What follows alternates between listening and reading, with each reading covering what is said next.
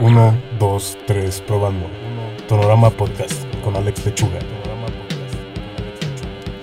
Hey, hola, en este episodio de Tonorama Podcast nuestra invitada es Minerva GM. Nos compartió toda su sabiduría como ilustradora. Pudimos hablar sobre las colaboraciones, el pasar de la CDMX al Caribe, las redes sociales, el ser profesional, los clientes, el feminismo, las dudas y el cruzar fronteras con nuestro trabajo, así como el impacto que tienen las actividades que hacemos en nuestro tiempo libre a lo que hacemos. Bueno, ¿cómo estás, Minerva? Bien, ¿y Aquí, tú? en tu residencia de Cancún. Bienvenido, Alex, hasta que por fin te dignaste a encontrar mi casa. es que las indicaciones estaban muy, muy raras para encontrarlo. Las indicaciones son raras porque Google afortunadamente no, como que no, si pones esta ubicación, no te, eh, no te aparece como que la calle y te pierdes porque no aparece calle. Ajá, lo que hacía es que daba vueltas y vueltas Sí, por sí, mi sí. propio eje. Pero bueno, ya estás aquí. ya, ya, con un buen clima también, un buen clima para platicar. Un buen clima para platicar y no salir porque está haciendo frío en Cancún. Bueno, para nosotros los Para cancunenses. Y hay que aprovechar cada oportunidad de sacar el suéter Sí. Yo traigo sudadera y Alex trae chamarra de mezclilla. Para O sea, tener el estilo. En caribeños friolentos. Sí, de 16 grados ya vienen chamarrados. Sí, sí, sí. Y un- hace un buen que no nos veíamos, Minerva, desde que Hace pintamos el mural. Ya va para un año. Sí, este 8 de marzo Sí. cumple un año que lo terminamos. ¿Cómo te sentiste al pintar un mural? ¿Qué tal fue esa experiencia de... La verdad estuvo bastante buena. El clima nos ayudó porque no hubo, o sea, sí hacía calor, pero no era como mortal como otras veces se- sentí cuando, por ejemplo, cuando pinté con Luisa. Ahí sí me sentía morir de deshidratación. Y acá pues estuvo realmente agradable el clima y también estuvo divertida nuestra plática. Entonces eso como que lo hizo bastante cómodo pintar en, en el Caribe. Sí, son de esas pocas veces que el Caribe no está tan fuerte con el sol ni nada. es como- Sí. Y la plática creo que fue bastante ameno. Cuando me toca hacer colaboraciones y me preguntan, oye, ¿qué experiencia tienes con colaboraciones? Siempre saco la tuya y la que yo hicimos como buenas experiencias porque Sí, creo sí, que sí. se resolvió fácil lo del boceto. Fue como dos, tres pláticas y ya estaba Sí, todo. fue como un momento divertido, porque eh, aunque las colaboraciones son un trabajo en equipo, también es una oportunidad de conocer a la persona detrás de, de su trabajo, ¿no? Porque pues no solo somos lo que hacemos, sino somos algo muy detrás de lo que hacemos. Entonces está padre estar pintando, conociendo a la otra persona y no estar así como que callados, eh, concentrados cada quien en nuestra música sin, sin hablarnos, porque pues entonces de qué serviría la colaboración.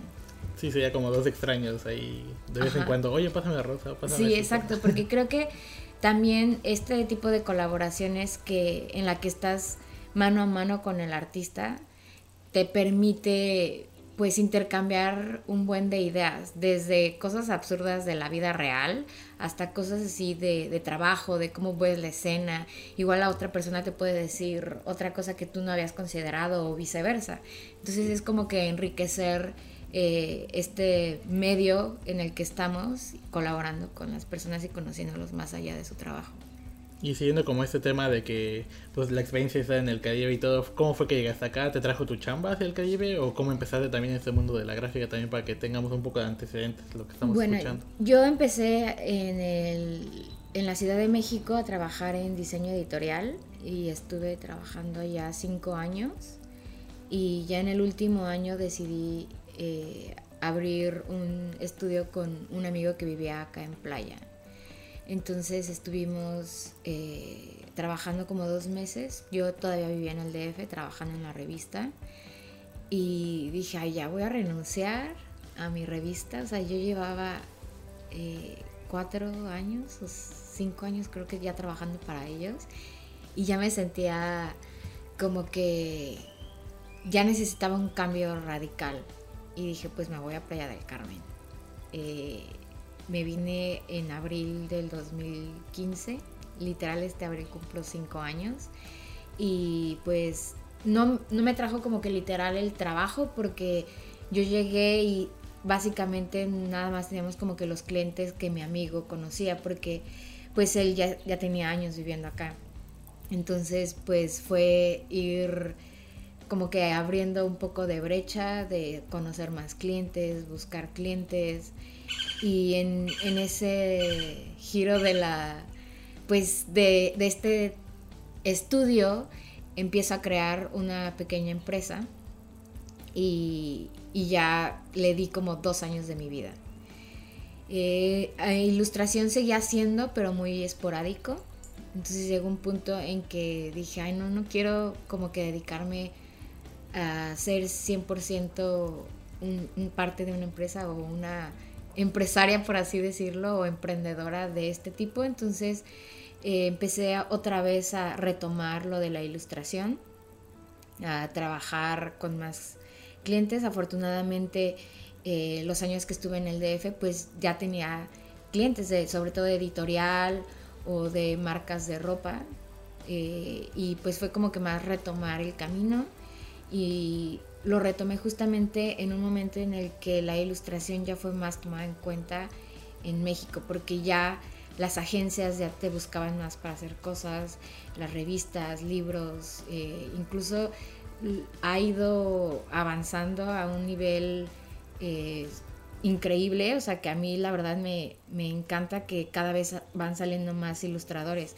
Yo recuerdo cuando apenas empezábamos, así había exposiciones y que decías, es que no hay mujeres ilustradoras y te ponías así a buscar y realmente no había muchas mujeres ilustradoras. Y ahora, este 8 de marzo, voy a estar en una, una exposición donde solo son mujeres ilustradoras. Entonces, como que sí ha ido avanzando y creo que ya me perdí de la conversación. No, pero está bien.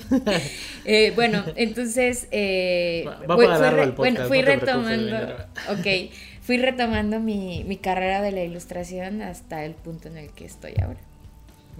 Pero ¿cómo fue ese proceso? ¿Ya te había hartado la Ciudad de México por el entorno, la chamba?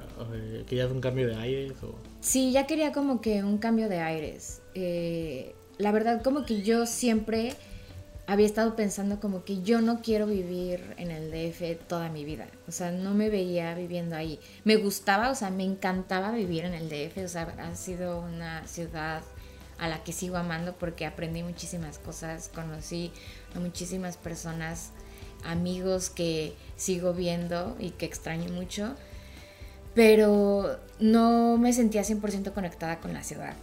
O sea, no era como que, ay, eh, voy a regresar súper feliz a mi casa. No, realmente no me pasaba. Y mi papá se, se mudó hace 8 o 9 años a Playa del Carmen.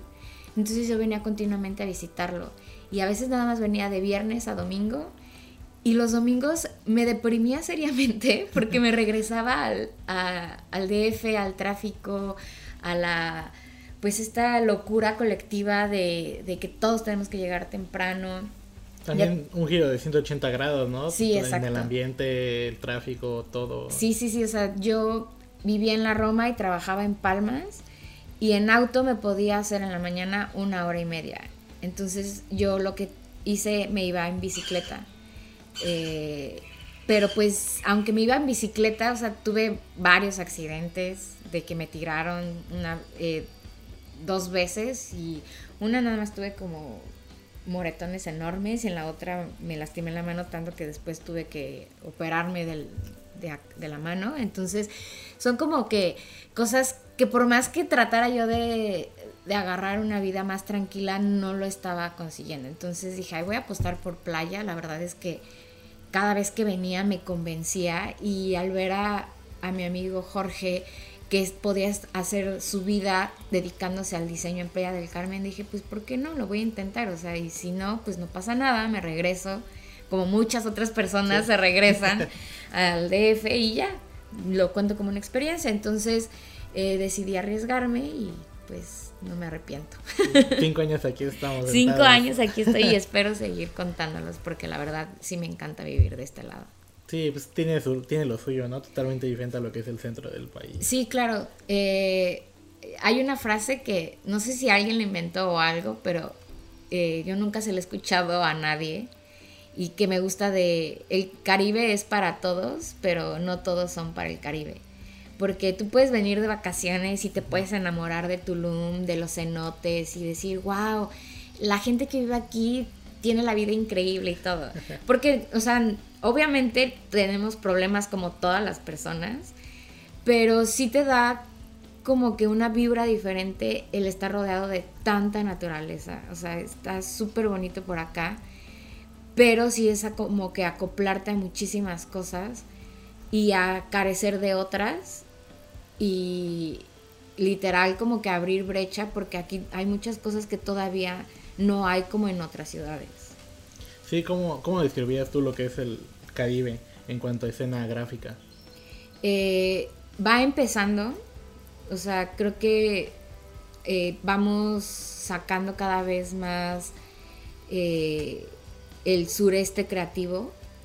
Creo que falta un poco más de, pues como que de unión, porque yo a veces siento que cuando hay festivales, etcétera, faltan muy más personas como de de exponer de sure, del sureste, porque normalmente se trae mucho ilustrador del centro del país o de otras partes, y que estoy de acuerdo que se le tiene que dar difusión a, todos, pero realmente yo no soy gestora de cultura, tal vez alguien si me escucha me va a decir, oye, ¿cómo te atreves a decir si nada más hay cinco ilustradores? No, no lo sé, pero eh, siento que hay mucha oportunidad de, de seguir trabajando, lamentablemente no todos los clientes los puedes conseguir de acá. Porque, bueno, yo como ilustradora no tengo ningún cliente de acá. O sea, no, he podido, ajá, no he podido yo conseguir a alguien con el que trabajar acá. He estado invitado a, invitada perdón, a, a, proyectos, pero queda como que muy en la plática. Incluso he hecho borradores, he terminado proyectos y se quedan así. Y ya me ha quedado como que esa, esa idea de que pues no son tan formales y ya no me hago ideas de como de conseguir un cliente formal de este lado. Pero tal vez es porque no conozco a las personas de acá, porque como también soy freelance, no tengo un networking como tan grande en esta, en esta zona. Porque también veo eh, amigos que están en esta zona que también tienen un networking bastante grande, eh, sí sacan muchísimo trabajo de este lado. Entonces yo creo que también es cómo te estás moviendo, ¿no? Yo estoy más enfocada como que a la ilustración de marca y editorial y pues mis grandes clientes solo vienen del DF porque son las empresas que más tienen editorial o que llevan agencias de, de marcas muy pocas agencias de, que llevan marcas grandes están fuera del, DF. Entonces acá pues no es como que mi rubro. En cuestión si yo me dedicara solo a hacer mural, yo creo que tendría mucho, muchísimos clientes, pero pues tampoco como que me invitan muchísimo a pintar murales de este lado de la República. Sí, es como, depende de lo que andas buscando y cómo te mueves, ¿no? Ajá. Digo, recuerdo cuando estábamos pintando, era como que cada rato te hacía preguntas de, oye, mi ¿cómo le haces aquí? ¿Cómo le haces acá? Porque es como que súper movida en lo que es de redes sociales. Ah, sí, sí. Porque hay ilustradores, me han tocado conocer a varios y es como siempre las mismas preguntas de redes sociales. Oye, ¿cómo haces para tener seguidores? Oye, ¿a qué horario publicas? Como que hasta esos detallitos chiquititos de, oye, ¿cómo respondes un mensaje? ¿Cómo le puedes mandar? Eh, como que todos estamos descubriendo ese rollo, pero creo que tú lo tienes como que bien definido varias cosas. Como algo que has ido aprendiendo o ha sido como que He ido aprendiendo porque desde, como que gracias a las redes sociales he conseguido prácticamente todo mi, networking mexicano, incluso podría decir hasta internacional. Yo empecé en redes sociales cuando abrió Twitter en México, entonces pues en esa época de Twitter todos literal nos conocíamos en, el DF, yo todavía vivía en Toluca y había organiz así, había reuniones de tuiteros y, todo. Y se, va, se fue así como que siguiendo a diferentes redes sociales hasta que se abre Instagram. Y así empecé a, a conocer a más personas de Instagram, que de hecho me empezó a gustar mucho más Instagram que otra red social, porque estaba solo enfocado a imagen que a la fecha sigue así, o sea, solo te, se enfoca en imagen. Afortunadamente después de que la compró Facebook no, no cambió como que eso. Y el empezarme a juntar con personas de redes, de redes sociales te hace como que hablar mucho del tema. Trabajaba también en una revista y muchas de las cosas que se tenía que publicar en, en, la revista era sacado de las redes sociales, era aprender a escuchar a tu audiencia, porque al final estás creando un contenido para una audiencia. Y eso también lo vi, yo estudié ciencias de la comunicación y prácticamente es lo mismo, es tú estás dando un mensaje, yo estoy dando mi ilustración a través de una red social y en este, en este nuevo mundo de tecnología te tienes que aplicar a la red social porque es tu medio de, de, hacer conocer tu trabajo gratuitamente. En octubre tuve la oportunidad de, dar una conferencia justamente de la ilustración de marca y, y, y tomé este, este tema de las redes sociales, ¿no? Porque todo el mundo decía, es que pues como ilustrador eh, todo el mundo piensa que es súper divertido, ¿a qué te dedicas aquí a dibujar? Y todo bien idealista el trabajo, ¿no?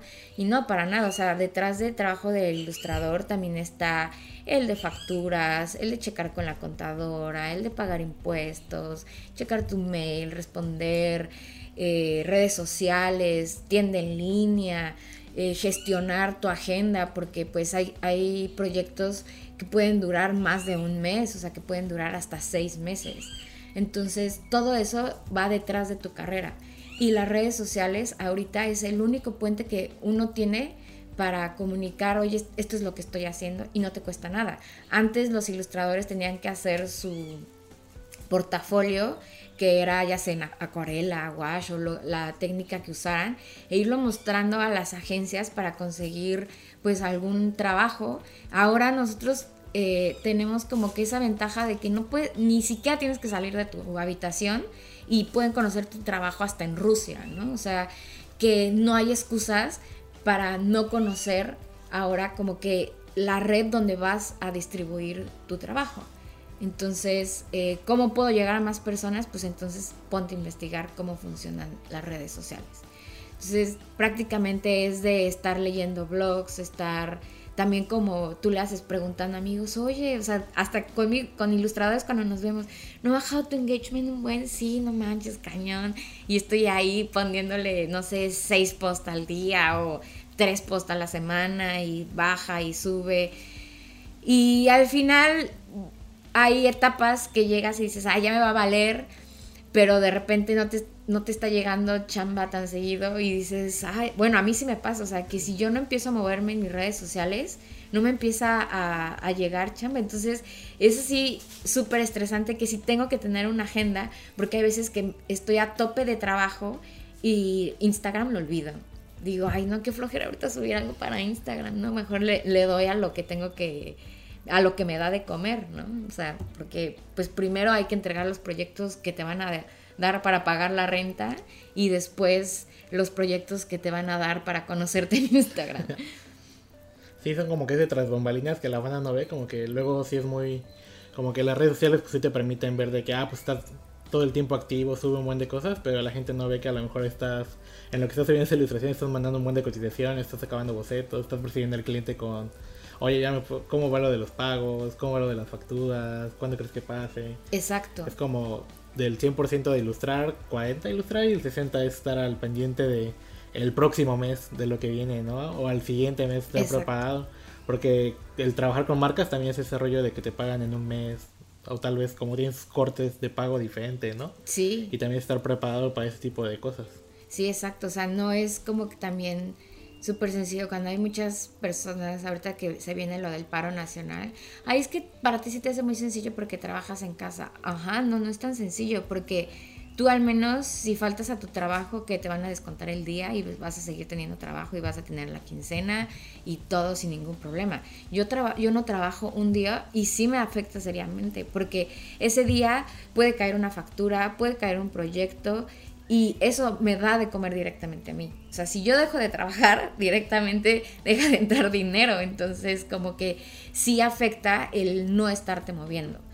Y, y sí, o sea, como dices, te empiezas a informar. Y yo que eh, llegué a un punto en que dije, yo quiero hacer ilustración y ya, ya no puedo dejar de ver la ilustración como si fuera mi hobby. Porque creo que ese es uno de los problemas que a veces tenemos muchas las personas que nos dedicamos como a, a este tipo de, trabajos artísticos, por así decirlo. Eh, que al principio lo ves como un hobby por amor al arte o la justificación que le quieras dar y no lo estás viendo como un trabajo serio, cuando realmente es un trabajo serio. O sea, como que eh, vivimos todavía en esa época de que ay, a la gente no se le puede pagar por tener un trabajo divertido. Claro que sí se le puede pagar. Entonces, eh, cuando empecé a darme cuenta que yo necesitaba ya a tomar en serio mi ilustración para ganar dinero, fue cuando también empecé a tomar más en serio las redes sociales. Y muchas personas a veces eh, se molestan, he escuchado así de que, ay, no es que lo invitaron porque tiene un buen de followers, o es que esto, o es que aquello sí, tal vez tiene un buen de followers, pero le ha costado llegar a eso, ¿no? O sea, tal vez sube cinco veces más de contenido que tú lo haces. Tal vez él hace, no sé, un triángulo y un cuadrado, pero ese triángulo y cuadrado lo ha hecho durante seis meses seguidos y tú eh, tal vez te tardas un mes en hacer una ilustración, pero puedes ir subiendo previews y decides no subir nada hasta que la terminas y cómo quieres provocar como que ese engagement. Eh, tienes que ir como que generando también expectativa de lo que vas a hacer. O sea, hoy en día ya no, no somos como que sí te tienes que, que, que hacer muy a la idea de que ya no somos tan románticos como para decir, me, conocerá el que vea mi obra y ya. No, o sea, no existen 15 artistas en el mundo.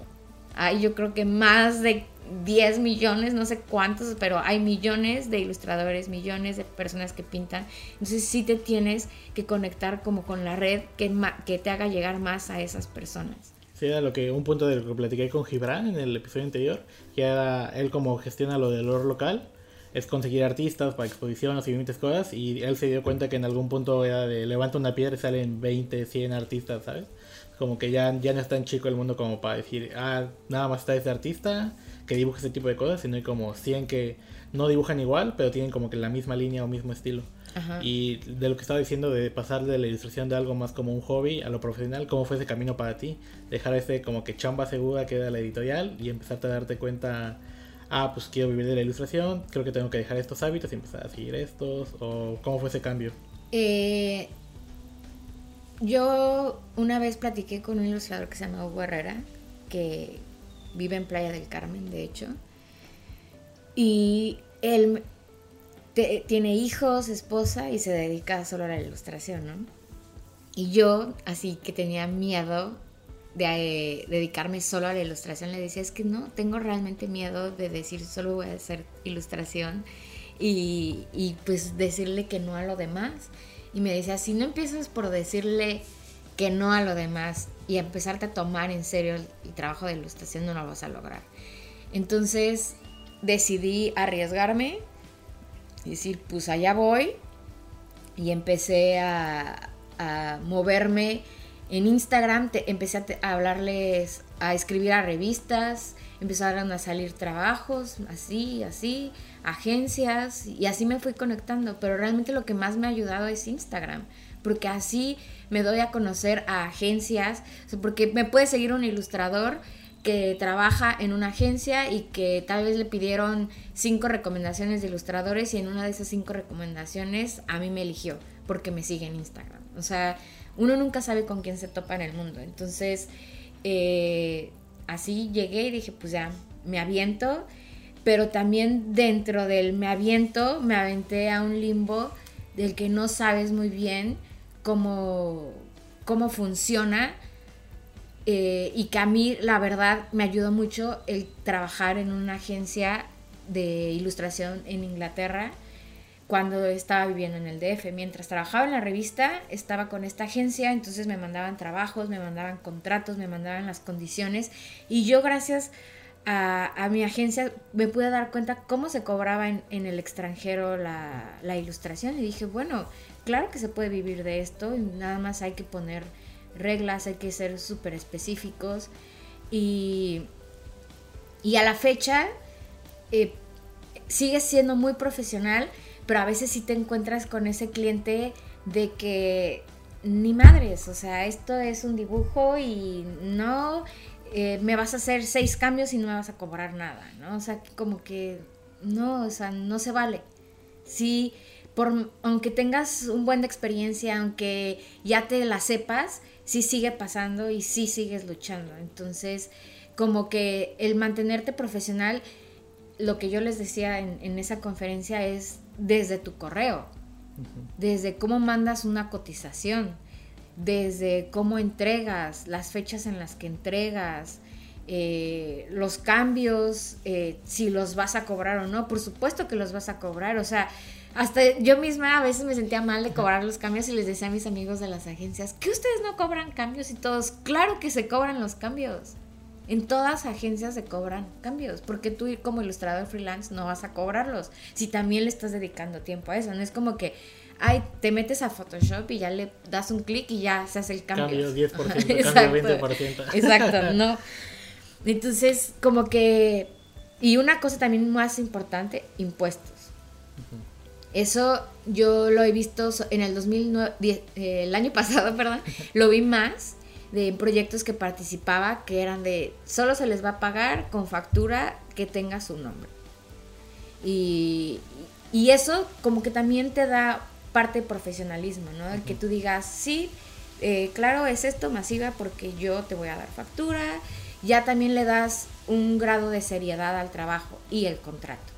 Un contrato forzosamente para que tú también te asegures de que te vayan a pagar, porque eh, nunca falta el cliente que se hace de que, ah, pues te pago la primera parte y me entregaste el proyecto y ya me hago como que no te voy a pagar y ya me desaparezco. Se le va el internet, ¿no? exacto, entonces como que estas eh, puntitos en rojo que tenemos que marcar como de profesionalismo son los que debes de hacer como para ya hacer esto de verdad porque así ya te empiezan también a tomar más en cuenta y ya empiezan a, jalar, o sea, ya empiezas a llegar a marcas que quieren trabajar también seriamente contigo o agencias en este caso.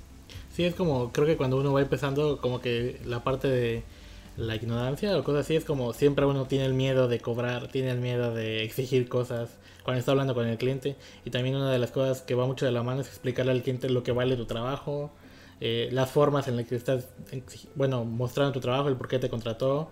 Como que siempre es bueno recordarle al cliente ese, ese rollo, porque hay gente que al final de cuentas no lo valora y lo ve como algo pequeño, pero en realidad es como pues, ponerse de que, oye, este es mi trabajo, es la seriedad que le estás dando. Sí, exacto. porque bien importante. Sí, al final por algo te buscó. Entonces, eh, a veces las personas pueden dar por hecho como que hay es una ilustración súper fácil. Eso, o sea, hay más detrás de eso.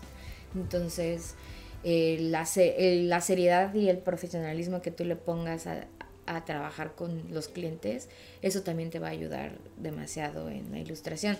Y como dices, cuando sales, pues no se sabe mucho porque realmente eh, la ilustración se está dando como que a nivel mundial como algo obviamente existía desde hace mucho, pero este boom de que hay demasiados ilustradores se está dando apenas y que y pasa no solo en México, o sea, en todas partes del mundo de no sé cómo cobrar, no sé si la agencia esto o los derechos o aquello y es estarte informando absolutamente de todo porque si no eh, te pueden pueden jugar sucio contigo. ¿Y eh, nos podrías decir alguna mala experiencia que te tocó vivir así, sin decir nombres ni nada, sin afectar Una mala experiencia. Y que te dejó alguna enseñanza, ¿no? Porque hay banda que le pasa algo malo y ya dice, ah, pues ya para la siguiente en mi contrato voy a agregar esto, número de cambios, voy a empezar a cobrar cambios y todo eh, tuve una mala experiencia de, de no apuntar en la cotización lo de los cambios. Porque una cosa es un cambio de que ya en la ilustración final, de, oye, tiene el cabello negro, lo quiero en amarillo, eh, el vestido en tal y esto en tal. A, oye, quiero que ahora el personaje que estaba del lado derecho esté a la izquierda y le agregues esto y la pongas acá y le quites esto. Son como que cambios muy diferentes. Y cometí el, el error de tanto de no poner lo de los, lo de los cambios y de que y creer que los clientes son amigos. Porque hay clientes que se acercan como tú, como si fueran amigos, y hacen clic tan en armonía, pero cuando pasa algo que ya no te gusta a ti y lo mencionas, se molestan.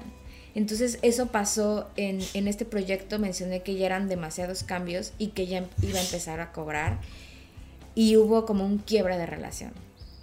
Entonces eh, ahí fue lo que me super enseñó a nunca olvidar a poner lo de los cambios y ya poner un contrato donde sí especifique como que todas esas cosas porque hay personas súper honestas que te harán uno o dos cambios porque obviamente yo lo había especificado, ¿no? Dos cambios en borrador y esto, pero ya se pasaban y mi error fue decir, bueno, es nada más el color, lo hago rápido y ya, ajá pero ya no, no nada más era un color, ya eran siete colores, ya no nada más era esto, ahora cambia eh, el formato de impresión, ahora eh, cambia esto, ahora cambia aquello. Y eran muchas cosas que dices, no, o sea, esto ya es un abuso, o sea, no, ni, ni yo como cliente lo haría. Entonces, eh, esa fue una experiencia muy mala y que a la fecha sigue pasando porque no tienen muy claro lo de los cambios. O sea, como que piensan que estás en su equipo y eres la diseñadora en turno, entonces te corresponden los 20 mil cambios. Y no es así. No estás haciendo diseño editorial, estás haciendo una ilustración donde ya hubo un previo, una previa autorización.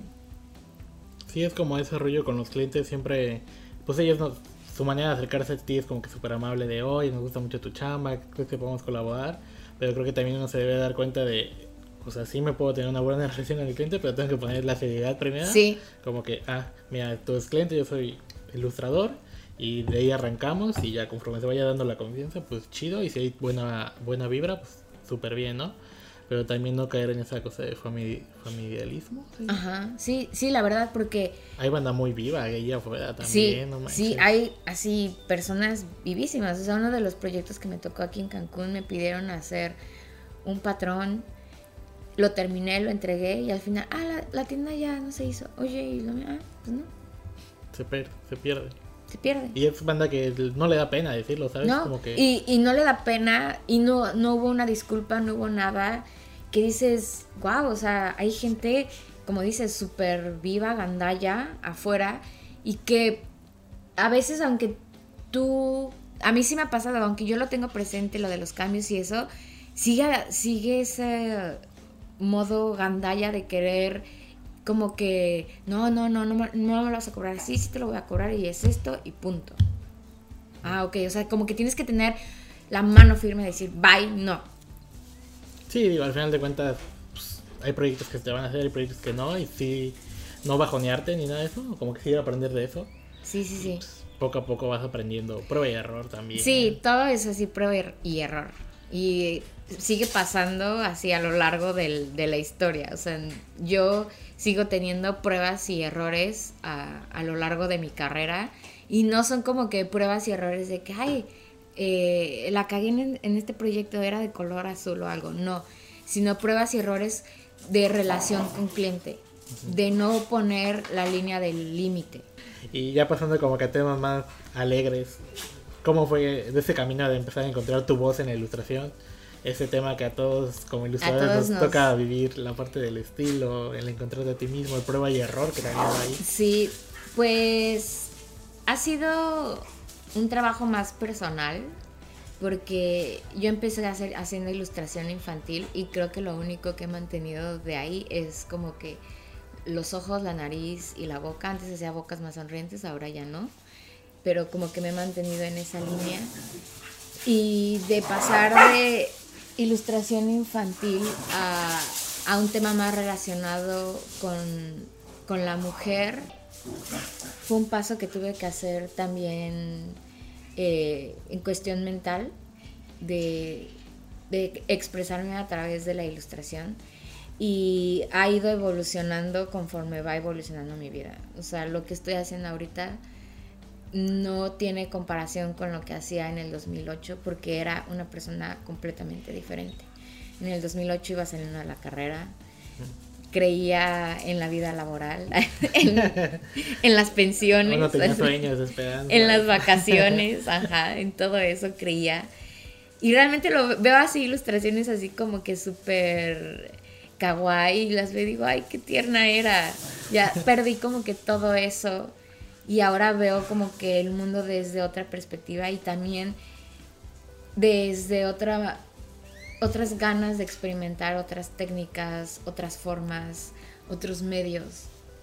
Eh, ahorita como que me, me, sigo enfocando más en lo digital porque es lo que me deja de comer más, pero este año me propuse como que ya empezar a subir más cosas de de, aplicarme a, pintar en wash, porque me gusta muchísimo, lo disfruto demasiado, pero a veces como que ya con esta facilidad que tienes de digital de agarrar el iPad y ponerte a dibujar, me, me gusta mucho, pero ya me tengo que hacer a la idea de darme aunque sea una hora de pintar. Sí, luego también el resultado que te da el digital es como en cinco minutos logras lo que te lleva media hora en wash o Exacto. en la parte tradicional, ¿no? Sí, sí, sí, y me desespera mucho y como que digo, ay, ya, apenas llevo el brazo. Porque no hay control Z. Ajá, exacto. Entonces, como que eso es lo que me, me, desespera, pero sé que sí tengo que empezarle a dar más al wash. Entonces, el ir experimentando poco a poco, eh, ha sido como que he encontrado mi voz, pero pues creo que es un tema, como dices tú, que nos preocupa a todos, pero que al final yo hubo una época en que yo decía, ya me, me caga esto, que veo mi estilo reflejados en 20 mil personas tal vez. Y, y fue cuando dije, voy a darle otro giro y en lugar de em-, empezar a hacer yo ese estilo que se parece a miles, voy a cambiar a algo que siga teniendo mi esencia, pero voy a manejar menos colores, voy a hacer ya más rudas mis manos, no sé si como que notaste ya ese cambio, de que dije, ya quiero empezar a hacer algo totalmente diferente a algo. Y tal vez en, dos meses me dé cuenta que hay cuatro ilustradores más que igual hacen lo mismo y no los había descubierto. Y tal vez es eso lo que nos toca hacer ahora como humanos, estarnos reinventándonos cada vez que veamos algo parecido eh, porque creo que nunca vamos a dejar de ver algo parecido a nosotros. El otro día estaba viendo un programa en Discovery de, que en la época de, de los primeros humanos hay muchas similitudes entre la cultura de la India, de, de, Latinoamérica, de África, o sea, que coinciden, no sé, construcciones, que todo el mundo veía la, las estrellas y justamente me quedó esta palabra que la quiero compartir para todos los que nos preocupamos a veces de lo del estilo. Sentido de inmanencia del ser humano. Entonces, la verdad, al escuchar todo eso y decir, sí es cierto, o sea, en esa época todos los humanos veían las estrellas para construir, para guiarse, y el de la India, que se basó en las estrellas, nunca tuvo comunicación con el de Machu Picchu, o con el de Chichen Itza, o con esto, o con aquellos. O sea, como que no había una comunicación de que todos nos vamos a llevar No, hay un sentido de inmanencia que está en nuestro ADN que ya nos dice ciertas cosas, porque ya se va como que heredando, por así decirlo, o al menos explicaban. Entonces también pasa en el arte. En el arte puedes ver el, no sé, muralismo y puedes creer que lo hizo Diego, Rivera y no era Diego Rivera, o en el impresionismo, o sea, hay muchas corrientes donde puedes ver cosas y decir, ah, este es Picasso, no, era Kandinsky, o sea, como que este sentido de inmanencia que tenemos nos hace parecernos a mucho. Lo que podemos hacer si nos trauma a todos es decir, ok, me estoy pareciendo, voy a darle un giro para no parecerme. y así. Es como tienes varios referentes y es como que, ah, veo que esta línea de aquí está muy parecida, creo que le puedo cambiar aquí y hacer diferentes cambios. Antes de venir a lo del, de entrevistar todo eso, sí checo el Instagram así de las personas que voy a entrevistar y dice ve el cambio desde tus primeras ilustraciones que era como, como un personaje muy redondito con una estrunchita y a este paso que he estado dando que se ve que también estaba muy inspirado cuando hiciste el cambio aquí al Caribe, ya más, más vegetación, más plantas, exacto. el tipo de ropa que también tienen tus personajes. Y también uno de los puntos que vi que más está impactado en tu gráfica es el feminismo. Sí. Si nos quieres hablar de esa parte también que está en tu obra. Sí, la verdad es que eh, nunca he gritado así de soy feminista. porque el ponerme, o sea, ya lo hasta lo discutí una vez en, en, en un foro feminista que me dijeron ya deberías de ponerlo y que a la fecha sigo sin ponerlo. A veces sí me da miedo como que aceptarlo porque hay muchas personas que no se abrazan mucho con el, término, ¿no? Y me considero feminista, claro que sí, por supuesto. Eh, yo conocí ese término en segunda secundaria gracias a mi tío porque no sé qué le reclamé y me contestó con, tú eres una feminista. Y yo así como, ¿qué es eso? y me regaló un libro de Simón de Beauvoir, Segundo Sexo, que todo el mundo me dijeron que, ¿cómo te lo regaló en segunda secundaria? Pero a mí la verdad sí me gustó mucho porque me hizo ver como que esta diferencia. Y no es como que tan normal, o sea, más bien tan fuera de lo normal que sea así cuando vengo de una familia de mujeres fuertes. O sea, mis abuelas fueron mujeres independientes. una de mis abuelas se compró su casa que en, la época de las abuelas no era como que común que una mujer se comprara su propia casa y estaba casada, ¿no? Era, mi abuelo vivía en la casa de mi abuela. Eh, mis tías todas trabajaron y han sido mujeres independientes, mi mamá también, entonces como que yo siempre vi a una mujer independiente y pude haber, pude ser como que cerrarme en mi privilegio y decir yo tuve la oportunidad de estudiar y etcétera, etcétera. Pero el estar en contacto con más mujeres de diferentes eh, espectros sociales, me di cuenta que no todas tenemos las mismas oportunidades. Y no tengo, no puedo ser activista porque pues no puedo dedicarme el 100% al activismo feminista porque no tendría con qué vivir. Entonces la única voz que tengo para inspirar mujeres o para decir lo que pienso acerca del feminismo es la ilustración. Entonces, si lo pongo, hay, hay veces que no está tan marcado como muchas feministas lo podrían, podrían hacerlo más, como conozco a otras ilustradoras que son también feministas y que lo marcan mucho más, pero sí me gusta tomar el, el tema cuando merece ser tomado porque creo que a veces también como que hablar siempre, siempre del feminismo, a veces puedo ahuyentar a las mujeres que no lo son o que están en, en, otra, en otro proceso del que no todas las feministas están o estamos y por eso como que me mantengo al margen, pero cuando ya, o sea, sobre todo en esta época que, que dices, ya no te puedes mantener neutral ni al margen, ¿no? Es así de, o vas a la lucha o te quedas eh, completamente atrás y no me gustaría quedarme atrás o no me gustaría ser como estas mujeres que dicen de, es que este es un paro político no, o sea, realmente nos están matando tal vez a mí no me están matando pero a las otras mujeres sí y no por el hecho de que yo esté en mi zona privilegiada, en mi zona confort y como que no me está pasando nada, no voy a salir a hablar por las demás. Sí, es como este impacto que puede llegar a tener la gráfica, que luego mucha gente, pues una ilustración a lo mejor termina haciendo que la persona investigue más sobre el tema, ¿no? sí, exacto. Ah, pues, ¿por qué está ilustrando sobre esto esta persona? Voy a investigar.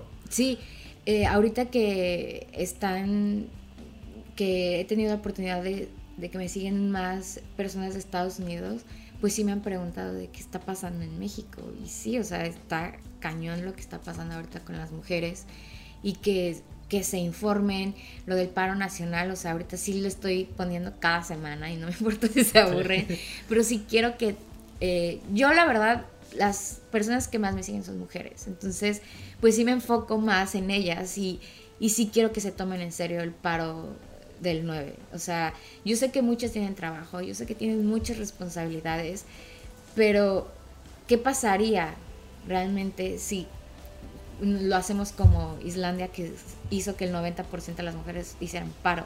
Estaría increíble que nosotras llegáramos a ese porcentaje y si la gente se diera un minuto o esperemos que un minuto al menos, porque van a tener todo un día de recapacitar cómo sería un México sin las mujeres.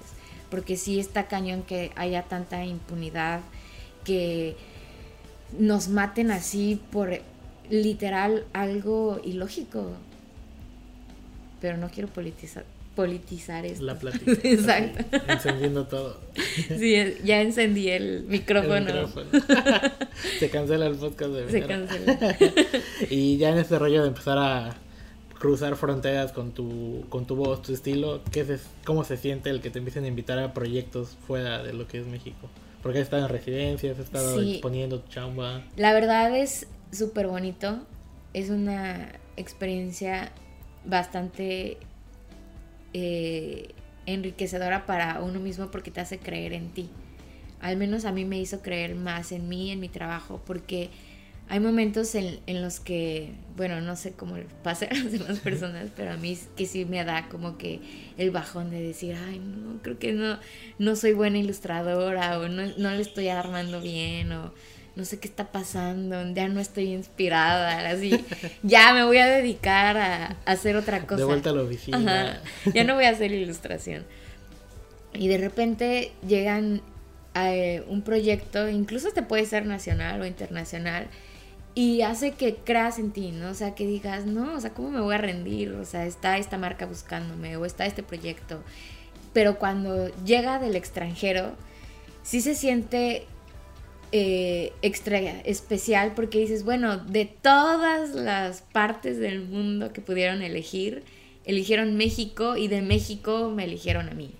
Entonces es una experiencia muy linda y que se la deseo a todos los ilustradores porque también te hace ver cómo está el medio en el extranjero versus el medio en México. Cómo se protegen en el extranjero versus en México. Entonces sí te hace aprender y tal vez no puedes aplicar todo lo que aprendes en, el extranjero, pero al menos sí puedes eh, llegar y saber que en México hay ciertos errores, tal, tal vez los puedes corregir con un cliente, tal vez con otro cliente no, pero ahí vas en el camino. Sí, a mí me pasó en Colombia que, pues digo, no tienen la obligación de decir que mi chamba está chida, ¿no? Sí, Pero ya la banda de que pues, nos toca pintar en la calle, pasan, te empiezan a felicitar, te dan agua, te invitan a comer. Y es como, sientes esa bienvenida que dices, no manches, vengo de fuera, no tienen la obligación de decirme estas cosas. Y también vas a visitar más chamba y te empiezan a seguir y te empiezan a hacer más plática. Y es como, no manches, todo. A lo mejor si me hubiera dedicado a otra cosa, no estaría aquí y no estaría pasando por este tipo de experiencias. sí, sí, y ya sí. cuando el momento regresé aquí a México fue como, tenía el ego al 100 de que, ah, siento que puedo hacer cualquier proyecto, nada me detiene. Sí, sí, sí. Y tal vez no es tanto el ego porque... O sea, bueno, depende de cada persona. ¿verdad? Pero creo que también te ilumina como que eh, esa vibra que traes dentro.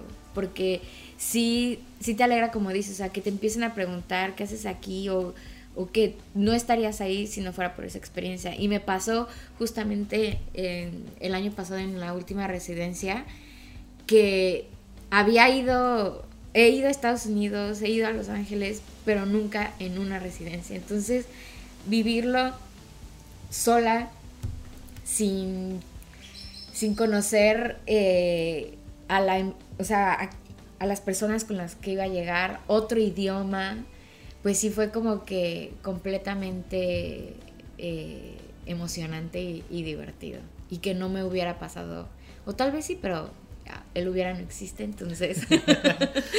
entonces, la verdad es que sí. eh, te conecta con muchas personas increíbles también el trabajar en, en esto de la ilustración. Sí, y también una cosa de, pues, que es muy de la ilustración es el colaborar con diferentes personas. Sí, El mandarle mensajes a artistas que te gustan. Sí, y sí, sé que participas en algo que se llama Viernes de Ilustración.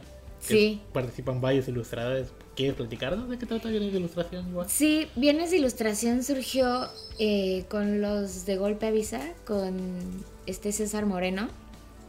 Y ya cuando, cuando Golpe Avisa, pues dice adiós, este, creo que dejan por un tiempo el hashtag y este grupo nuevo, por así decirlo, de Viernes de Ilustración lo retoma con Moreno y cada viernes hacen un tema.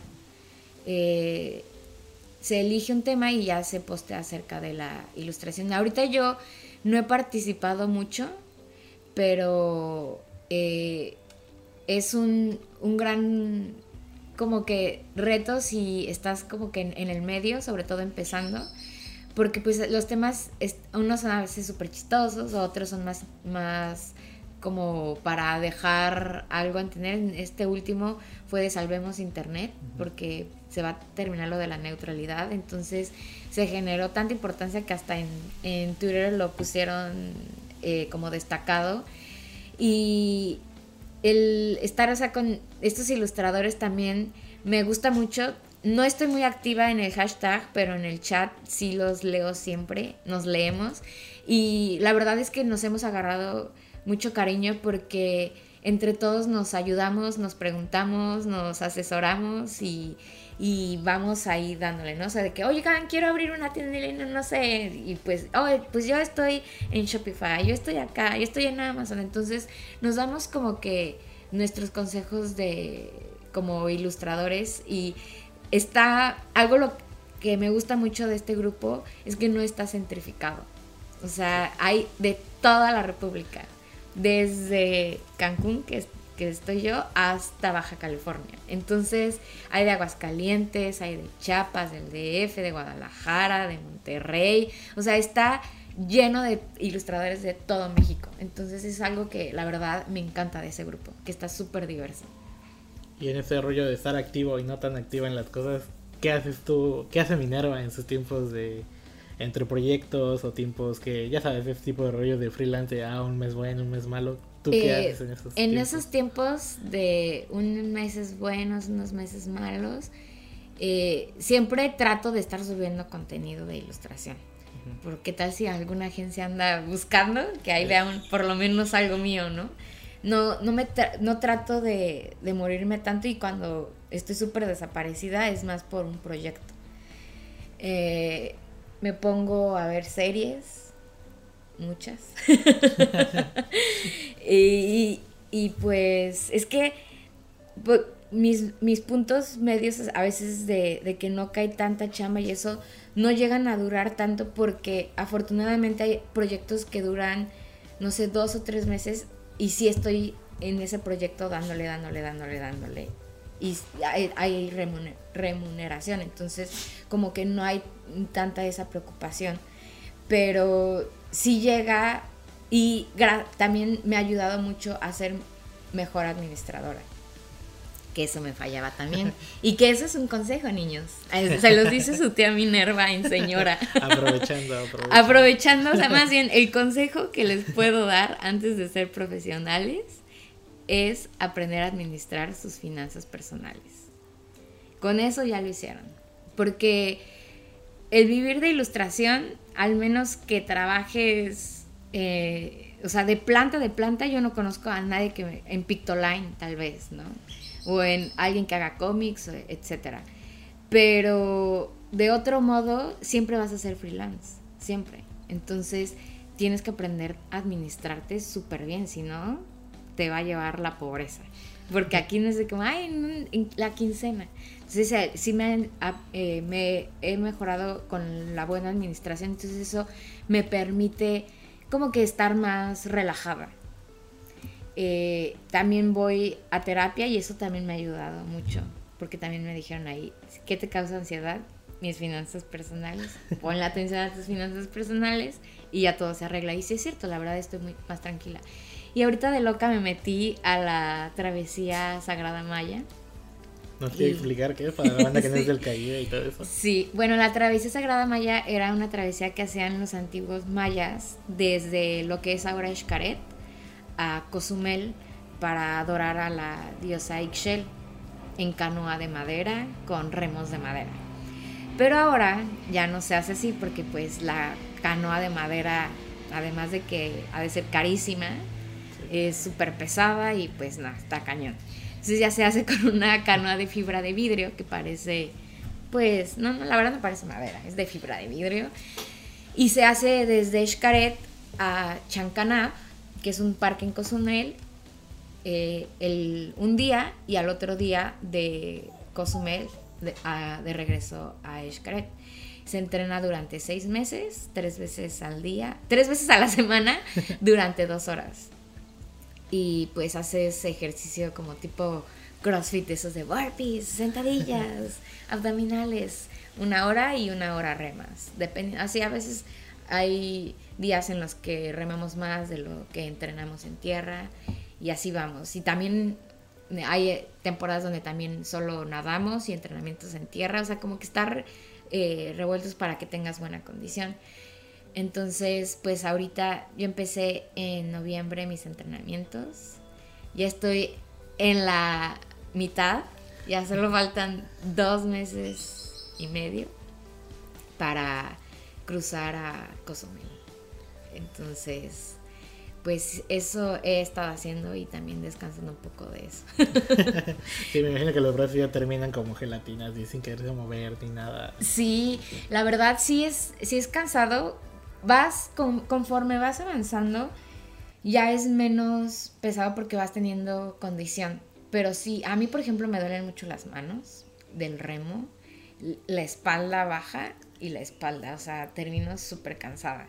Entonces, como me, me, estaba terminando muy cansada y a veces hasta la misma ansiedad del cansancio de estar trabajando en equipo todos los días con equipos diferentes, pues sí es así súper difícil. Más yo que ya tengo casi cinco años sin trabajar con, con personas directamente. Entonces era como que otra vez trabajar como en una oficina, pero ahora sí como en deporte.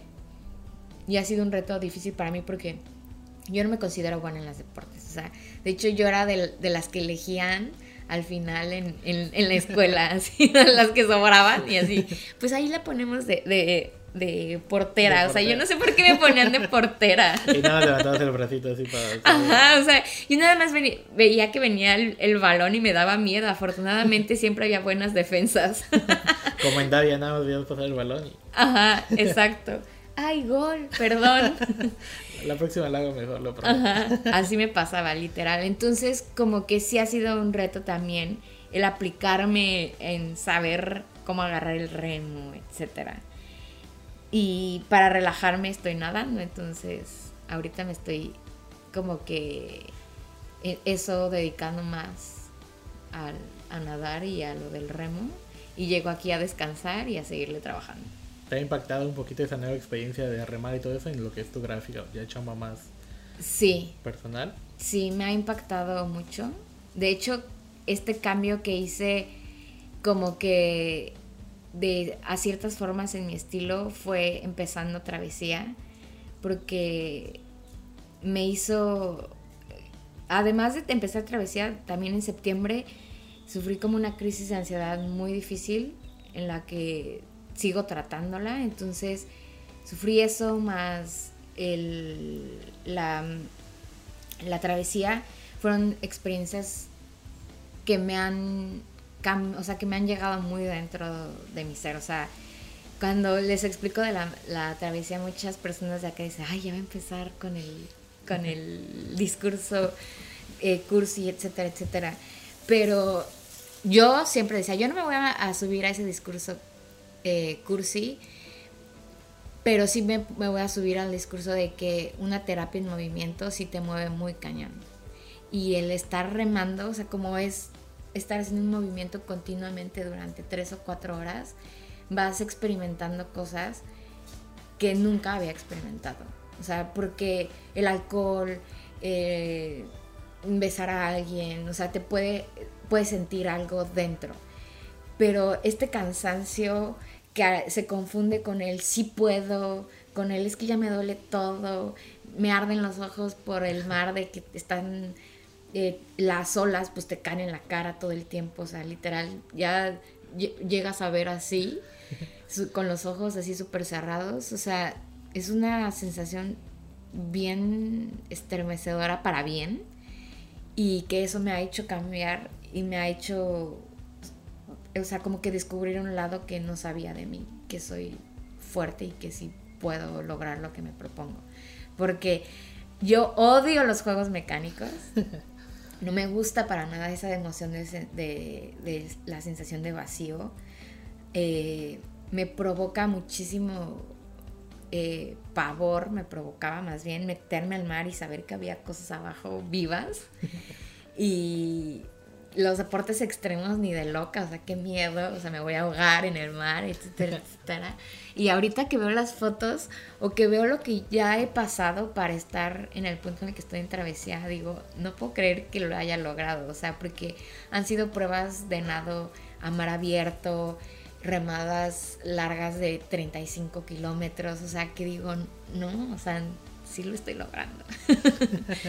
vas descubrir esa parte de ti que a lo mejor tenías escondida de perseverancia. Sí, sí, exacto. Y es totalmente diferente estar entre cuatro paredes dibujando, ¿no? Ajá. un cambio de ahí es muy fuerte. Sí, fue un cambio muy, muy fuerte porque pues todos los días estoy saliendo de mi casa a entrenar, a convivir con personas diferentes, porque todos los días veo personas diferentes, son 135 personas, o sea, entrenando todos los días. Aunque ahorita ya tenemos un equipo definido, pues te vas topando con gente nueva mientras esperas al coach o mientras esperas alguna instrucción y pues vas platicando, haces una broma. Entonces eso también mm, eh, había olvidado que yo era así, que yo soy súper sociable.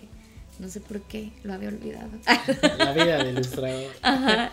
Porque, o sea, yo sé que sí soy muy sociable, que si alguien se acerca a hablarme, no voy a decir, ay, no, no te voy a hablar. O sea, no, yo sé que no soy cero, soy cero seria. Y ya había olvidado esa parte de mí, de que soy más, más extrovertida, de que me gusta hablar con las personas, convivir. Y creo que esa es una de las partes malas de, freelance, que estás, te empiezas a, a enamorar tanto de ti mismo y de tu casa. de verte. Y, y de estar en tu casa que ya no quieres salir. Y pues esto también me ha ayudado a convivir con personas diferentes a mí. Porque también esto te pasa cuando eres ilustrador y sales, quieres juntarte con gente del área creativa y hablar de cosas creativas. Pero pues acá me topo con que hay personas que son completamente diferentes a mí. O sea, hay alguien que se dedica a administración y que digo, no, no tenemos nada que ver. Y hay un punto y que dices, ay, me cae súper bien, es divertido. Sí, encuentras el punto medio entre tanto jiji. Sí, exacto. y ya como para ir cerrando también en tu tiempo, pues sí he visto que sacas prints, mercancía, algún punto que quieras dar sobre el mantenerse en constante, como, ah, pues a lo mejor en este mes no está tan fluida la chamba, pero Estoy sacando prints, estoy sacando pins. Ah, sí, eso también, justamente. Eh, la verdad es que estos años he estado echándole flojera a mi tienda en línea, porque era así como que eh, de repente llega carga de trabajo y pues la tienes ahí, pero no le das promoción, la tienes ahí como maceta verde que eh, florece, pero no le está regando, ¿no? Y este año pues sí me, me propuse ponerle más atención y si estoy como que las ilustraciones, porque hay veces que las personas me dicen, oye, ¿tienes este print? Y yo, no, no es, nada más es de ilustración. Y, y decía, pero ¿por qué no lo podría hacer print? Claro. Entonces empecé a subir ya más prints, a hacer tazas. y, y, pues eso también me ayuda a, a sacar más a flote, a meter productos en tiendas. De, como dices, si tienes un mes flojo, mínimo lo de la lo de la tienda te da para algo. Ahí está. Y ya para ir concluyendo esta bonita plática, ¿algún consejo, alguna anécdota que quieras compartir? El consejo, administración. Ese es el primer punto y más importante. Más importante, saberse administrar y eh, ser más profesionales como ilustradores. O sea, ya tomarlo como trabajo. No, te, no estoy diciendo, ya renuncien, ¿eh? Y pónganse a ser ilustradores. No, pero el trabajo que hagas como ilustrador aunque no sea eh, tu trabajo de tiempo completo, velo como algo profesional y no como que, ay, si no entrego, pues no hay pedo porque pues tengo mi trabajo de planta. No, no, o sea, ya velo de, desde un lado profesional para que te empiecen a tomar en cuenta. Te empiecen, empiecen a darse cuenta que también tú eres profesional y también le estás haciendo un gran paro a todos los ilustradores que empiezan a, eh, para que los clientes empiecen a dar cuenta que es un trabajo que requiere seriedad, profesionalismo y además que, se, que requiere una paga. Muchas gracias, Minerva. De nada. Y estamos en contacto pronto.